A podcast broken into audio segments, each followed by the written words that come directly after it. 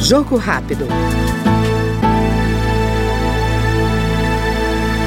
A CCJ aprovou mudanças nas regras para a escolha de integrantes do Conselho Administrativo de Defesa Econômica, o CAD, autarquia federal vinculada ao Ministério da Justiça, que tem como missão zelar pela livre concorrência no mercado. O texto aprovado reduz o número de conselheiros dos atuais sete para cinco. Segundo o relator da proposta, deputado Kim Kataguiri, do União de São Paulo, a redução é salutar para a administração pública. Note-se que o Tribunal Administrativo perde duas cadeiras, o que é meritório por dois motivos, quais sejam o custo diminui e a diminuição do custo do tamanho do Estado é algo urgente e adequa-se o tamanho do tribunal à demanda. Com efeito, hoje notamos um número pequeno de processos no gabinete de cada conselheiro. Em que pese o fato dos processos serem complexos, o fato é que os gabinetes estão ociosos. Com a eliminação de duas cadeiras, os cargos em comissão destinados a esses gabinetes podem ser remanejados sem custo para outras áreas do CAD que estão sobrecarregadas. O Jogo Rápido trouxe o deputado Kim Kataguiri, do União Paulista.